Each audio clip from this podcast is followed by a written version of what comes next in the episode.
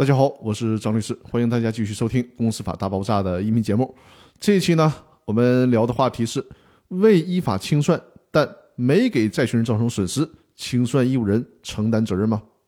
大家需要了解啊，并不是公司没有经过清算就注销，就必然导致清算义务人承担赔偿责任。通常来讲呢，公司没有经过清算就注销，而且还导致公司再也没有办法进行清算了，这个时候清算义务人要承担赔偿责任。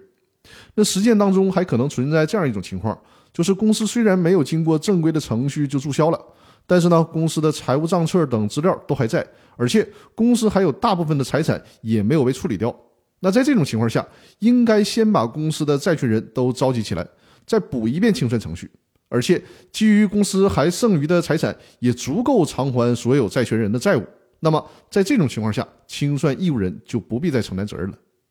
从这个侧面也体现出了我们国家的法律还是重实体轻程序的。也就是说，虽然该清算但没有清算，在程序上属于严重的违法，但是如果实际上债权人并没有吃亏，该要的账也要回来了。那么就不再对违法注销这件事儿去追究清算义务人的责任了。